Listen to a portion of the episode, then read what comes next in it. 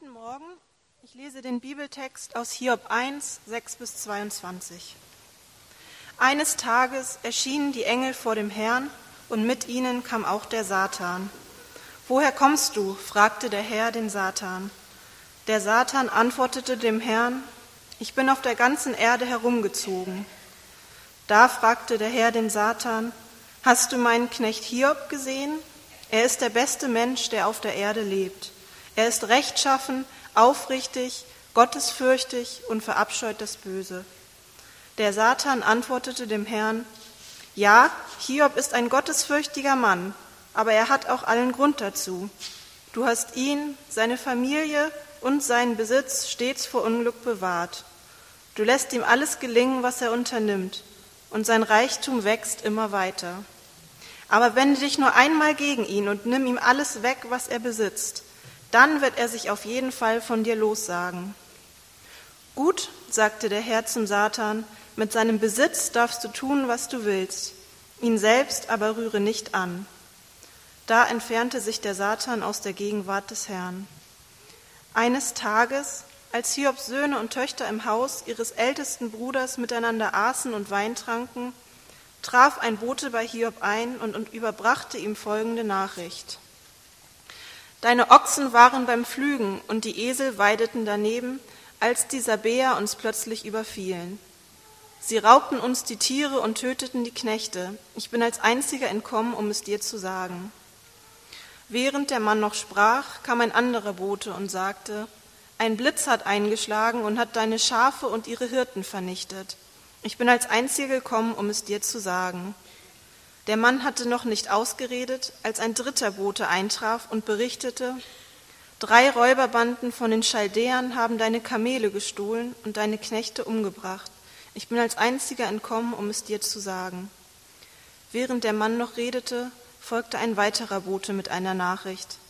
Deine Söhne und Töchter haben im Haus ihres ältesten Bruders ein Fest gefeiert. Plötzlich kam ein heftiger Wüstensturm auf und traf das Gebäude mit voller Wucht. Es stürzte ein und hat alle deine Kinder unter sich begraben. Ich bin als einziger entkommen, um es dir zu sagen.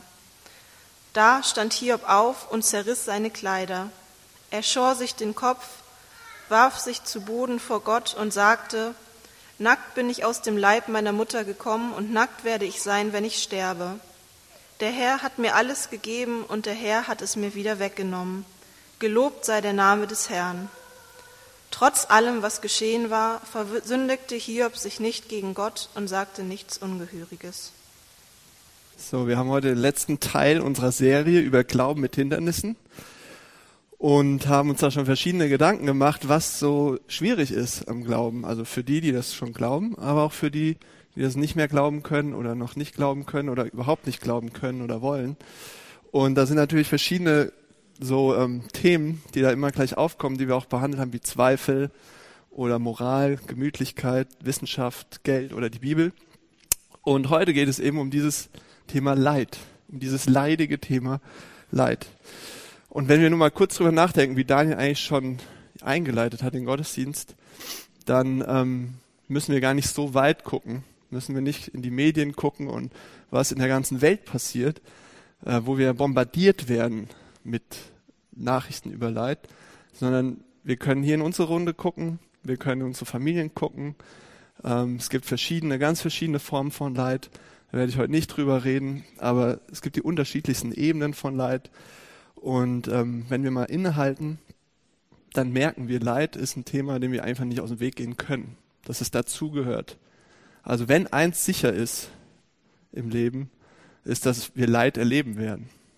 Freude, aber eben auch Leid. Und wenn es uns selbst trifft, dann kommt ganz natürlich diese Frage wie ein Reflex. Warum?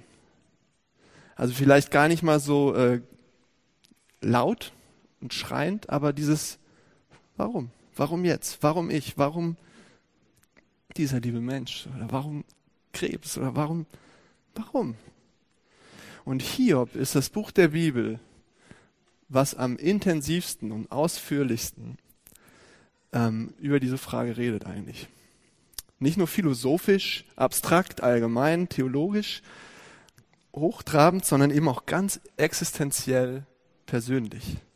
Er liefert uns nicht so eine eindimensionale Sicht von Leid und einfache Antworten, die wir manchmal gerne hätten.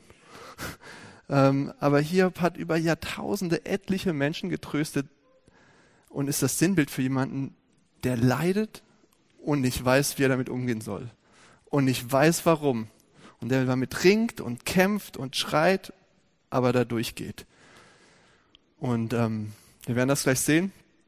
Er schreit zu Gott, er argumentiert mit seinen Freunden und er sagt, er kommt so weit, dass er sagt, ich verfluche den Tag, an dem ich geboren wurde.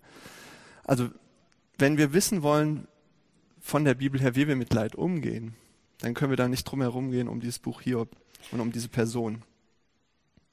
Und ganz grob ist es dieses Buch in drei Abschnitte unterteilt. Zuerst spricht Gott mit Satan. Ja, abgefahrene Szene, haben wir gerade gehört. Und dann kommt Hiob, also der zweite große Abschnitt ist, wie Hiob mit seinen Freunden redet und diskutiert. Und der letzte Abschnitt ist im Prinzip darüber, wie Gott zu Hiob kommt und die beiden reden. Und die ganze Zeit steht eben diese Frage im Raum, warum? Drei Gedanken dazu aus, ähm, aus dem Buch Hiob und aus dem Text hier. Das erste ist, es gibt zwei oberflächliche Antworten auf das Warum. Das zweite ist, lernen, ohne eine Antwort zu leben. Wir müssen lernen, ohne eine Antwort zu leben. So viel nehme ich schon mal vorweg.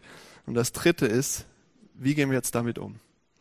Ja, wird ein bisschen unbefriedigend. Wir müssen lernen, ohne eine Antwort zu leben, aber wir kriegen auch was an die Hand. Wie gehen wir jetzt damit um? Aber zuerst diese zwei oberflächlichen Antworten. Es gibt oft diese zwei grundsätzlichen Reaktionen auf die Frage, warum. Eine religiöse, ähm, eher moralische und eine nicht religiöse. Und zuerst ähm, wollen wir uns mal diese religiöse Antwort anschauen. Wir sehen das klar und deutlich in diesem Buch Hiob später, wenn seine Freunde auf die Bildfläche treten. Ja, die Freunde von Hiob. Diese guten, religiösen, frommen Männer. Und seine drei Freunde stehen eben für diese klassische moralische Position. Sie haben all die guten Antworten aus der Bibel, aus der Tradition, aus der, von den Theologen. Sie haben all die guten Antworten auf das Leid, das Hiob durchmacht. Sie wissen, warum es passiert ist. Sie können es erklären und sie wissen auch, was zu tun ist. Sie wissen Bescheid und sie schmeißen mit Richtigkeiten um sich. Aber was wir nicht sehen bei ihnen ist Demut, Gnade, Annahme. Ja? Und das klingt dann ungefähr so. Mein Freund, mein lieber Freund, du musst jetzt herausfinden, was schiefgelaufen ist. Du musst herausfinden, was, du, was da im Argen ist, was du falsch gemacht hast. Schau noch mal genau hin. Denk noch mal genau nach. Wo hast du es dir denn verscherzt mit Gott? Irgendeine Sünde. Irgendwas, was du noch nicht bereinigt hast. Sonst wärst du nicht in dieser Lage, sonst wird es dir nicht so schlimm gehen. Also tu Buße, geh auf die Knie, bete, zeige Gott, dass du es ernst meinst. Mach was für Gott, mach was für ihn, zeig's ihm, beweise es ihm. Und Religionen funktionieren grundsätzlich sehr, sehr oft so.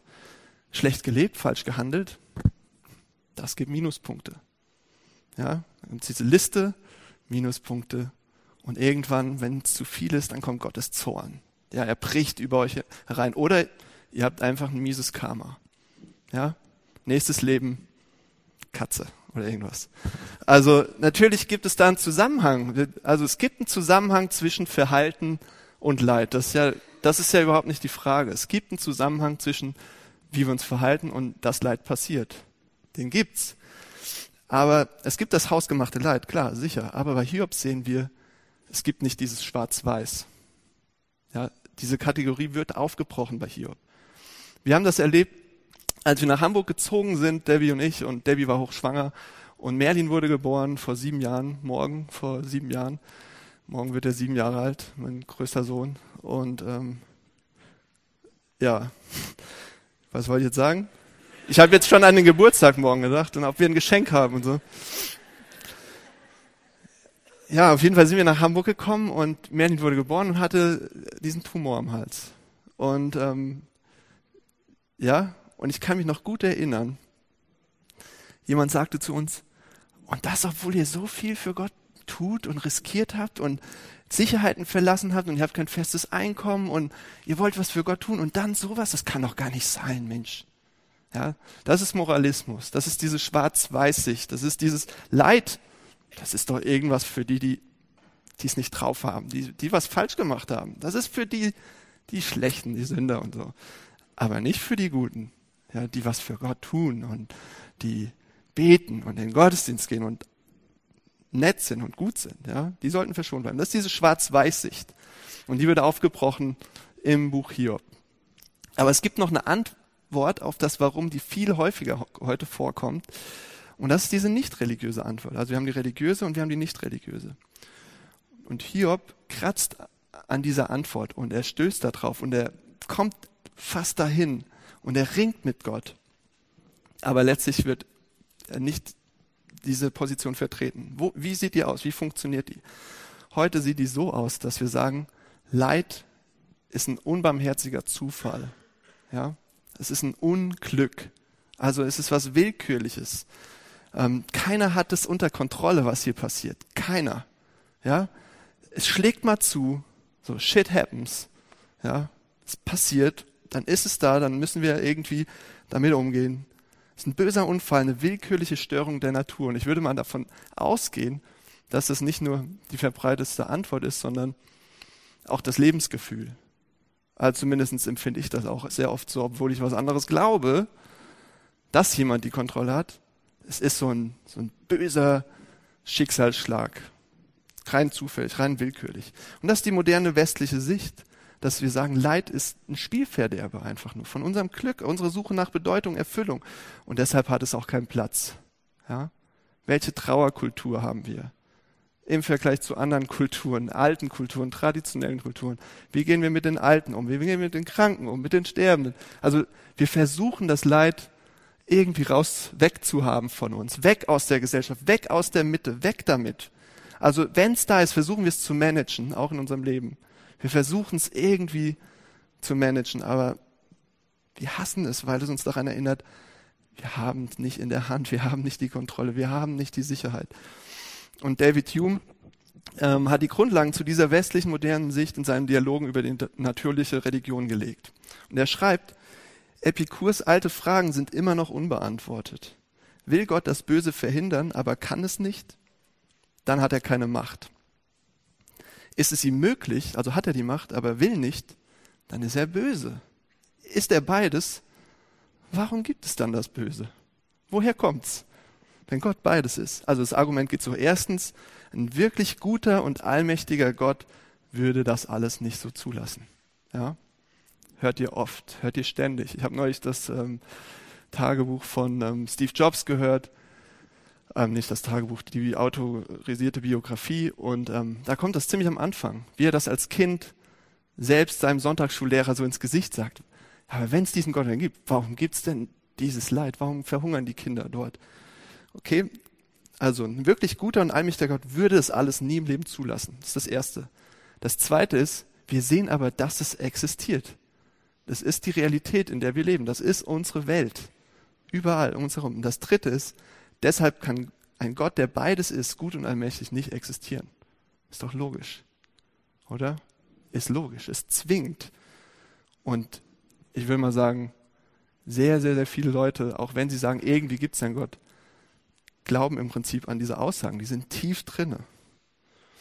Und was wir sehen müssen ist, dass sie logisch klingen, aber dass sie auf Voraussetzungen aufbauen, auf Prämissen. Voraussetzungen sind dort in diesen Aussagen mehrere. Die erste ist, es kann keinen guten Grund geben für Gott, das zu erlauben, was hier passiert gerade auf der Welt und in meinem Leben. Es gibt diesen guten Grund nicht. Ja, das ist eine Voraussetzung, dass wir sagen, es kann diesen Grund nicht geben. Nur dann funktioniert das Argument. Das, das zweite, die zweite Voraussetzung ist, natürlich, weil wir darüber nachdenken, wenn es diesen Grund überhaupt gäbe und geben sollte, dann müssten wir den nachvollziehen können und verstehen können und es müsste unserem Verstand zugänglich sein und uns überzeugen, dass wir das akzeptieren würden, was dieser Grund ist, wenn es den auch immer gäbe. Also wir müssten Gott im Prinzip sagen, ja, der Grund ist gültig. Ja?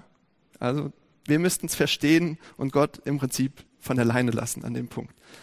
Und ähm, jetzt erinnert euch an die Aussage eins: Es geht um den guten und allmächtigen Gott. Der ist die Grundvoraussetzung von diesem Argument. Ja?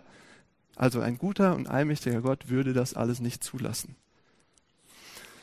Wenn dieser Gott unendlich mehr Macht hat als ich, und unendlich mehr Güte und Gutsein, wenn er dieser vollkommen gute, gerechte, mächtige, allmächtige Gott ist, über den es geht, um den es geht hier in dem Argument. Ja? Das heißt, er ist unendlich viel weiser als ich und klüger. Wäre es nicht denkbar, theoretisch denkbar, dass er einen Grund haben könnte, das alles zuzulassen, alles Böse, alles Leid, und ich check's nicht. Ich kenne den Grund nicht, ich verstehe es nicht. Wäre das denkbar? Theoretisch. Also wenn wenn dein Gott in diesem Argument so mächtig und gut ist, dass er mit einem Fingerschnips all das Böse ausradieren könnte, jetzt, in dieser Sekunde, und die Welt wäre richtig, richtig befreit und gut. Wenn dein Gott so gut und mächtig ist, ja, sollte er dann auch nicht gut und mächtig genug sein und weise genug, all das zu erlauben, um es am Ende mit seinen eigenen Waffen zu schlagen? Frage. Und es gibt noch eine wichtige Grundvoraussetzung in diesem Argument. Und die ist, die liegt dem so richtig zugrunde, ja. Und die lautet ganz einfach, Böses und Leid sind schlecht.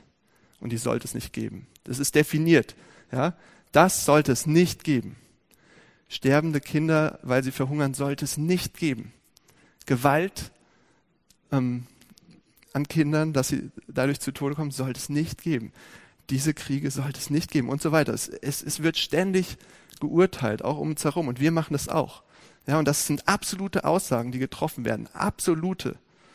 Und vieles, was ihr seht, macht euch wütend und frustriert euch. Und ihr sagt, das darf nicht passieren. Das darf es nicht geben. Es darf nicht passieren. Ja, während wir sitzen, verhungern Kinder. Das darf nicht passieren. Das darf doch nicht sein. Ja, auf welcher Basis sagt ihr das?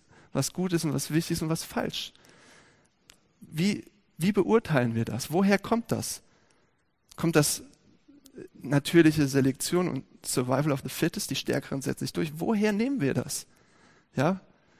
Und ich glaube einfach, ihr macht das, weil ihr tief da drin wisst, egal was ihr glaubt, dass diese Welt nicht so gedacht ist, dass sie nicht so sein soll mit all diesem Leid. Ihr wisst, dass sie richtig gut sein sollte. Ihr wollt das glauben und ihr könnt nur jeden Tag überleben, weil ihr es irgendwie glaubt. Weil ihr es irgendwie glaubt, dass sie gut sein soll und dass es möglich ist. Und ja, wäre es nicht möglich, dass hinter diesem Guten irgendwie Gott steckt, dass er die Welt erdacht hat als ein Ort der Liebe, der Freundschaft, der Freude, der, des Friedens und dass wir all das verloren haben, weil alles zerbrochen ist, weil wir gegen ihn rebelliert haben? Könnte es nicht sein? Also wir haben hier zwei Reaktionen auf das Warum. Die religiöse, du leidest, ha, dann musst du mal gucken, dann musst du dich mal überprüfen, was du so falsch gemacht hast. Oder die nicht religiöse, du leidest, Pech gehabt. Da ist keiner, der dir hilft. Da ist niemand. Da ist niemand, der das unter Kontrolle hat. Und hier zeigt uns eine Alternative zu beiden Ansätzen. Und im Prinzip sagt er, beide Ansätze kratzen so an dem Problem ähm, das sind keine Antworten eigentlich, sondern das sind vorgeschobene Sachen, dass man sich nicht intensiv mit dem Leid auseinandersetzt, wie er das getan hat. Es weicht eigentlich der eigentlichen Frage aus. Und es geht so, da ist keine echte Auseinandersetzung, kein Ringen mit dem Leid. Ja, wie Hiob das tut. Also was sehen wir dann? Was, was, was sehen wir bei Hiob? Wir sehen zuerst, Gott redet mit Satan. Wir denken, was? Uh -huh. Okay, Zweiter Punkt. Gott redet mit Satan. Lernen, ohne eine Antwort zu leben. Wir bekommen hier im Text so einen ungewöhnlich konkreten Eindruck in diese übernatürliche Welt, in die unsichtbare Welt. Die Bibel macht es nicht sehr oft und nicht so explizit sehr oft, aber wir sehen diese himmlische Ratsversammlung und ähm, mit Gott und all den Engeln und mit Satan. Und wir denken, hä, Moment mal, was macht der denn da in der himmlischen Ratversammlung? Das ist doch der von der anderen Seite. Also es ist alles sehr befremdlich und Leute, die jetzt so Stellen nehmen und daraus sämtliche äh, Gesetze ableiten, müssen da vorsichtig sein und darum soll es heute aber auch nicht gehen. Und die erste Frage, die es aber uns natürlich stellt, ist, warum lässt sich Gott überhaupt mit diesem Fiesling ein? Ja, warum lässt er sich auf den ein? Warum hat er das nötig? Kann ich einfach sagen, ja, weißt du was?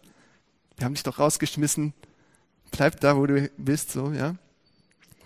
Und dafür müssen wir wissen, dass das nicht der Anfang der Geschichte ist, sondern Satan tritt nicht zum ersten Mal hier auf die Bildfläche, sondern ganz am Anfang, 1. Mose Kapitel 3, als die Schlange, der Ankläger, der Versucher, der Verführer.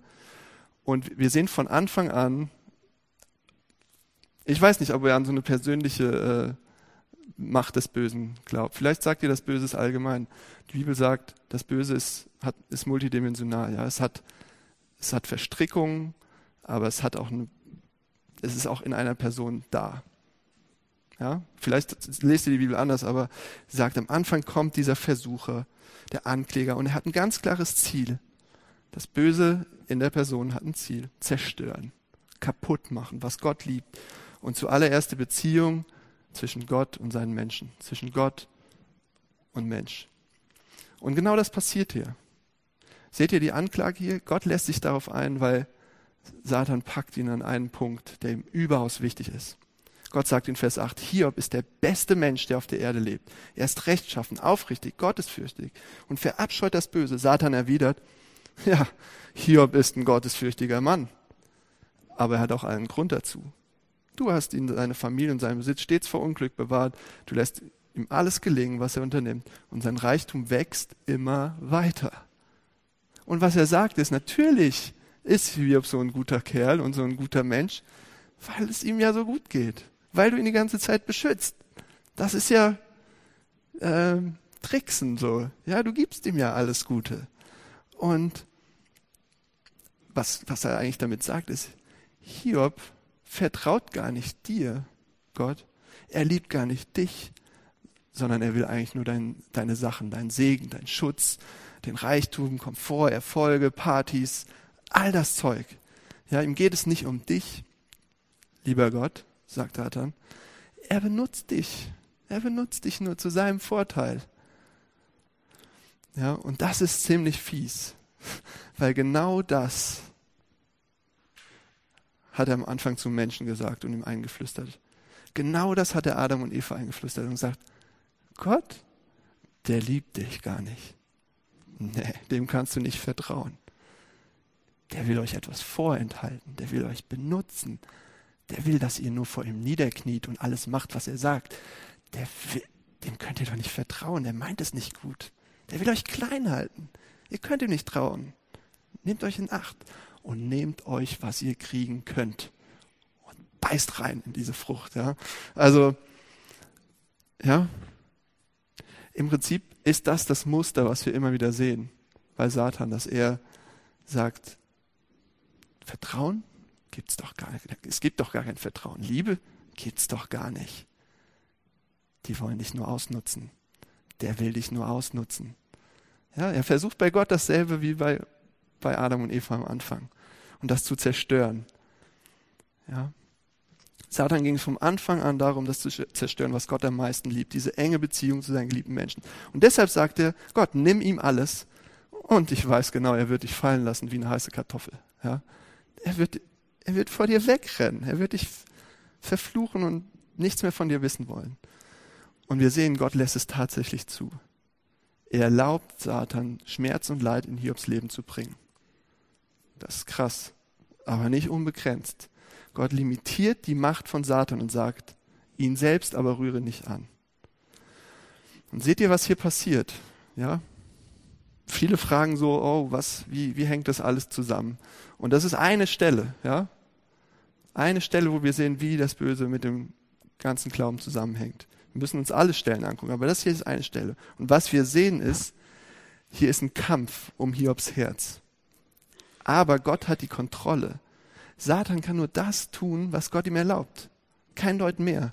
Ja, das ist kein Dualismus, wie das einige sagen oder auch einige Christen glauben. Ja, wir haben den Kampf zwischen Satan und Gott, zwischen Gut und Böse und die kämpfen und sind gleich stark und mal ist der besser und mal der, so wie die dunkle Macht gegen die helle Macht bei den Jedis ne, und den Sith und bei Star Wars. Also es gibt so es gibt so diesen ständigen Kampf zwischen Gut und Böse und man weiß eigentlich nie, was als nächstes passieren wird. Und keiner kann die Geschichte in eine bestimmte Richtung bestimmen. Es ist im Prinzip Dualismus, ja. Ein Kampf zwischen Gut und Böse auf Augenhöhe. Und was der Text hier sagt, ist, Gott hat es im Griff. Es passiert unsägliches Leid, aber Gott hat die Kontrolle. Und das ist paradox. Es passiert nichts, was Gott nicht unter Kontrolle hat.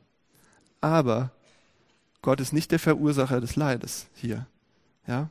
Gott ist nicht der, der das Böse hier anstiftet und umsetzt.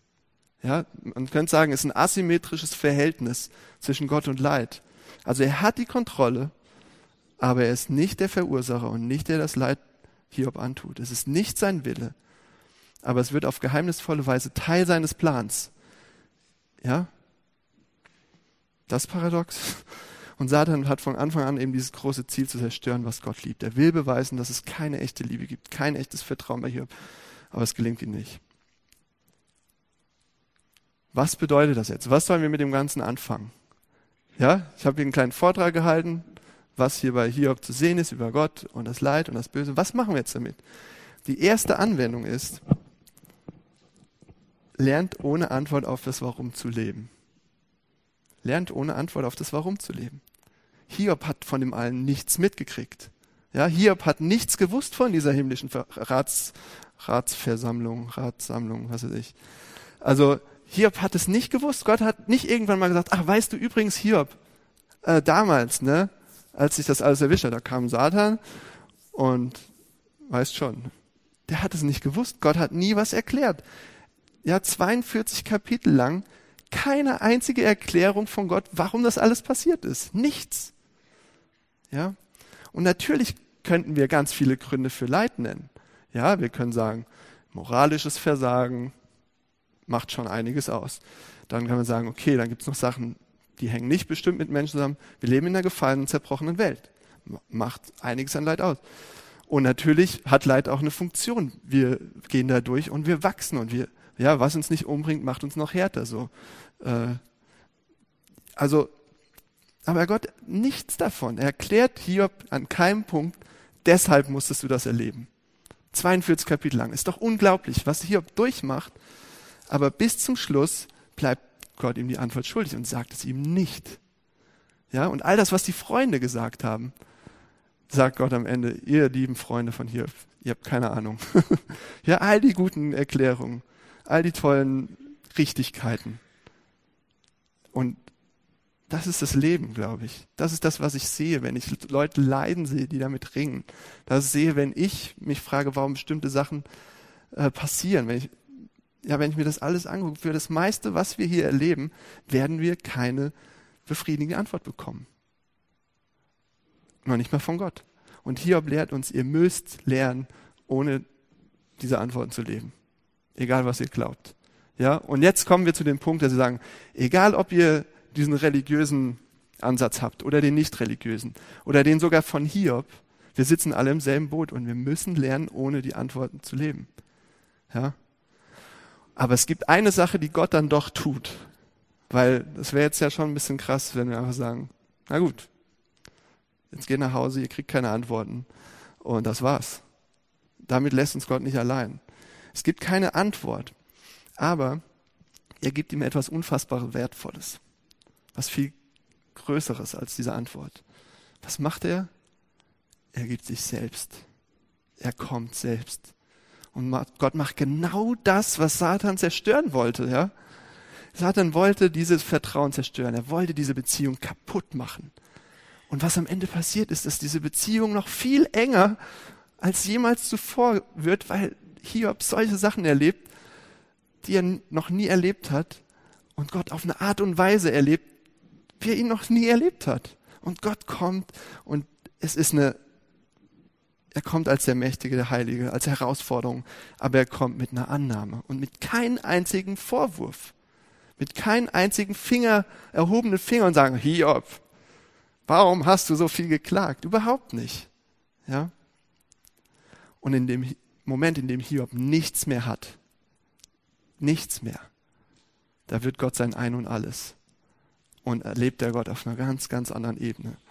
Und das ist die zweite Anwendung. Gott will euch keine Antworten geben auf all diese Fragen, sondern er will euch sich selbst geben. Er will euch begegnen in diesem Ringkampf. Er will euch begegnen mitten im Leid. Er will diese Nähe. Denkt nicht, macht nicht diesen Fehler und sagt, ich kann aber erst glauben an ihn, wenn er mir diese ganzen Fragen hier beantwortet hat. Das funktioniert nicht. Das macht er nicht. Einige Fragen beantwortet vielleicht, aber lang nicht alle. Und er beantwortet noch nicht mal Hiob, diesen besten aller Menschen im Nahen Osten damals, diese Frage, warum das alles? Das, das klappt nicht.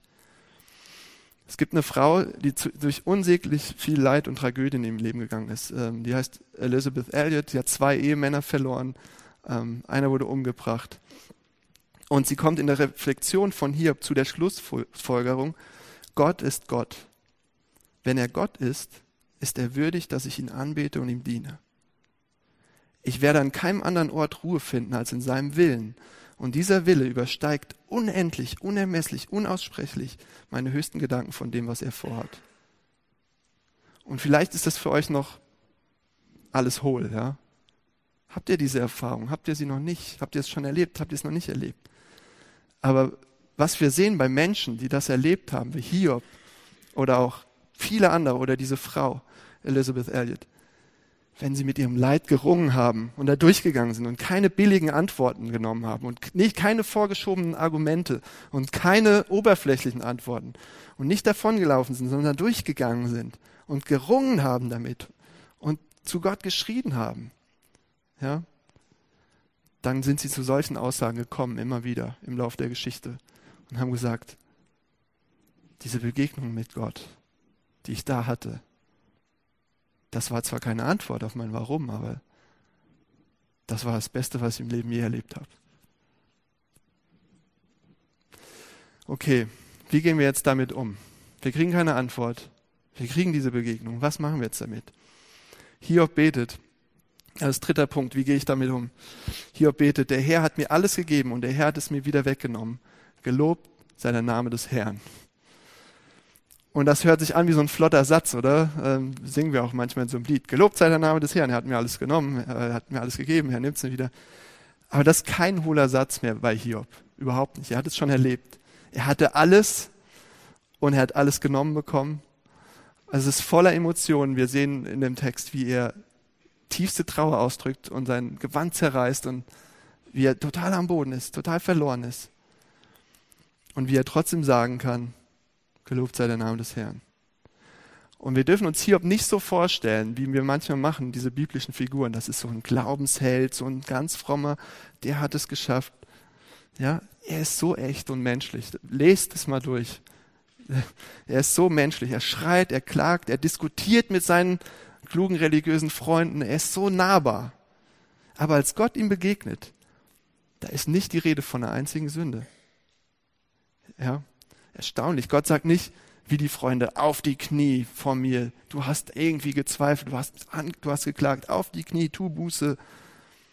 Ja, das tut er nicht. Und später, als Gott hier begegnet, passiert das in einem heftigen Sturm. Ja, also das ist auch nicht so dieser Gott, der dann so kuschelig daherkommt und sagt, na, wollen wir jetzt nicht wieder Freunde sein? Ja, sondern kommt ein Sturm. Ein heftiger Sturm.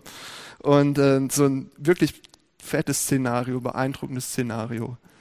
Und ähm, aber da ist nichts zu sehen von Bestrafung und Anklage, nichts zu sehen von auf die Knie. Gott ist unbequem und ja mächtig, herausfordernd, aber nicht vernichtend. Und da ist dieser Gott, der Herr der Herrlichkeit, der Allerhöchste. Und was sagt er? Was sagt er zu Hiob? Er erklärt ihm ein paar Dinge. Nachdem Hiob sich die Seele aus dem Leib geklagt und geschrien hat, da ist Gott nicht gerade zimperlich und sagt zu ihm, tritt vor mich wie ein Mann. tritt vor mich hin wie ein Mann. Ich will dir Fragen stellen und du sollst mich belehren. Wo warst du, als ich die Grundfesten der Erde legte? Sag es mir, sofern du Bescheid weißt. Weißt du, wer ihre Maße festlegte? Oder wer das Maßband über ihr ausspannte? Also Gott fordert ihn dolle heraus. Und ich glaube, wenn wir sowas hören, den modernen Menschen, der in der Moderne aufgewachsen ist, der gelernt hat, ich bin doch das Zentrum der Welt. Wir denken, Herr Gott, jetzt pass mal schön auf. Das ist ja ganz schön krass, was du jetzt sagst. So. Gott fordert unglaublich heraus, aber das Erstaunliche ist, er startet einen Dialog mit Hiob. Das ist nicht dieses, du bist, du bist ein Zweifler, du, du bist es nicht wert, sondern das ist ein Dialog.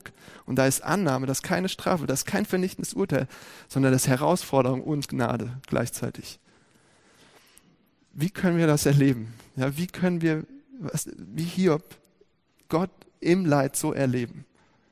Ja, dass wir zum Schreien, dass wir mit ihm ringen und dass er uns begegnet.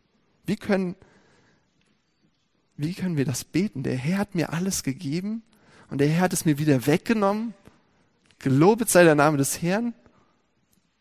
Müsst ihr nicht schlucken, wenn ihr sowas beten sollt, wenn ihr sowas singen sollt? Wie können wir das beten?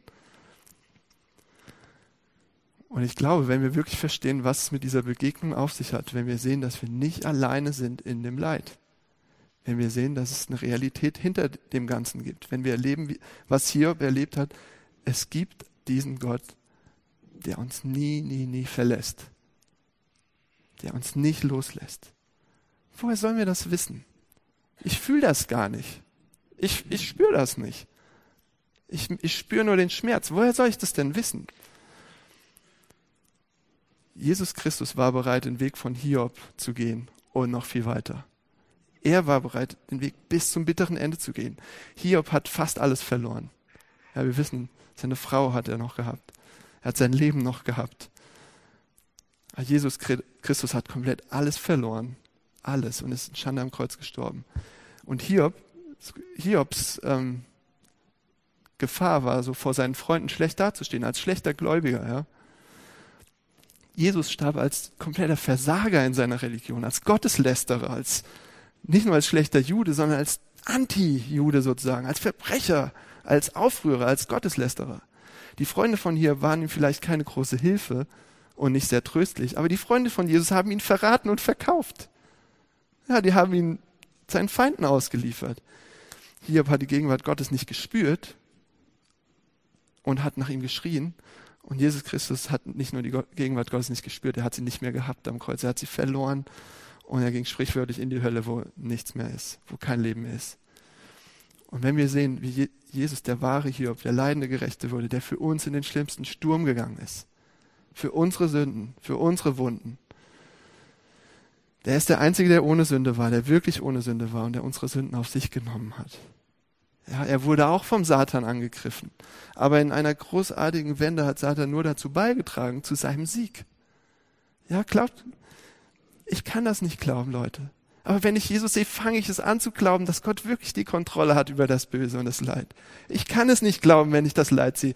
Aber wenn ich diesen wahren Hiob sehe, fange ich an zu glauben, dass er wirklich schafft, das Böse mit seinen eigenen Waffen zu schlagen. Und das ist, was er uns verspricht, dass passieren wird. Womit er angefangen hat und was noch lange nicht zu Ende ist. Ja. Wir sehen hier nicht nur diesen souveränen Gott, der alles im Griff hat und die Kontrolle hat, von dem die Bibel redet, sondern wir sehen den souveränen Gott, der selbst ein leidender Gott wird und mit uns auf einer Stufe ist, wenn wir im Leid sind und vielleicht noch weiter unten war.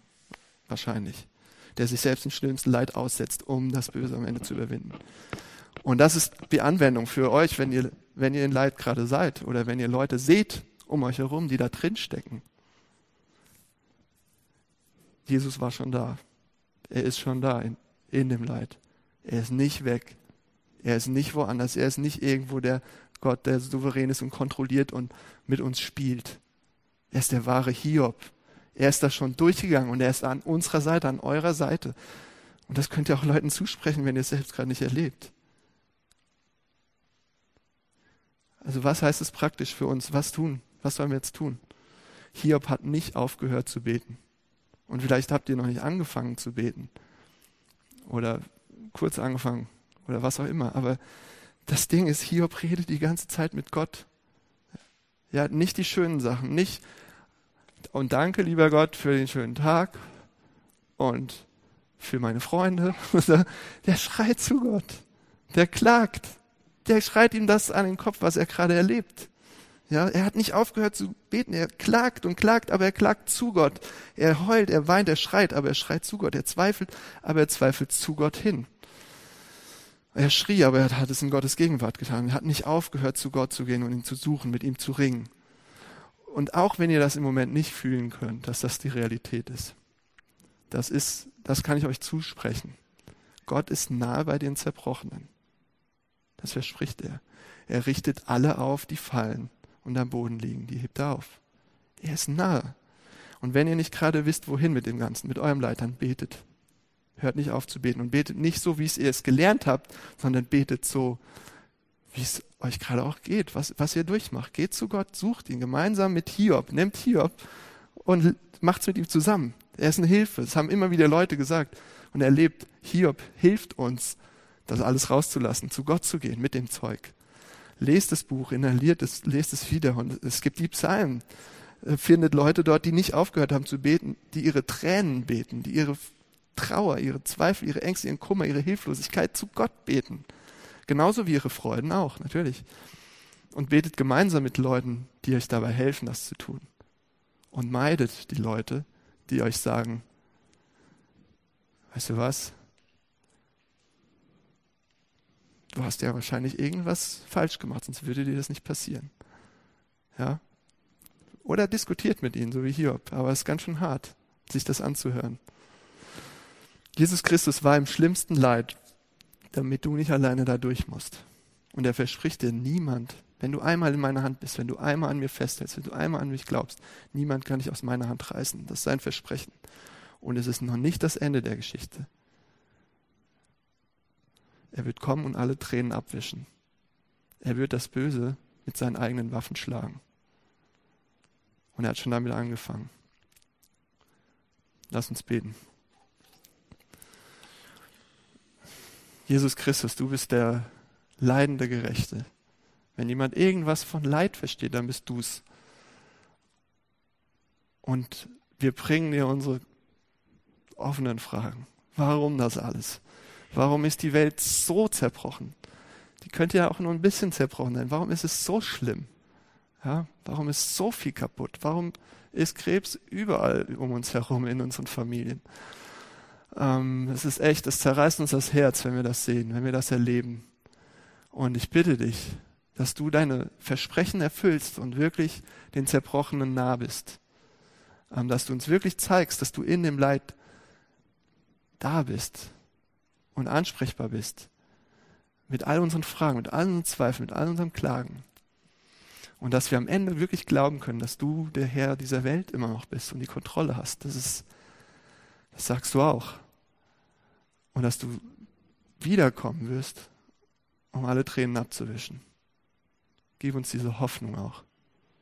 Und hilf uns nicht aufhören, mit dir zu reden, zu beten und begegne uns mitten im Leid. Amen.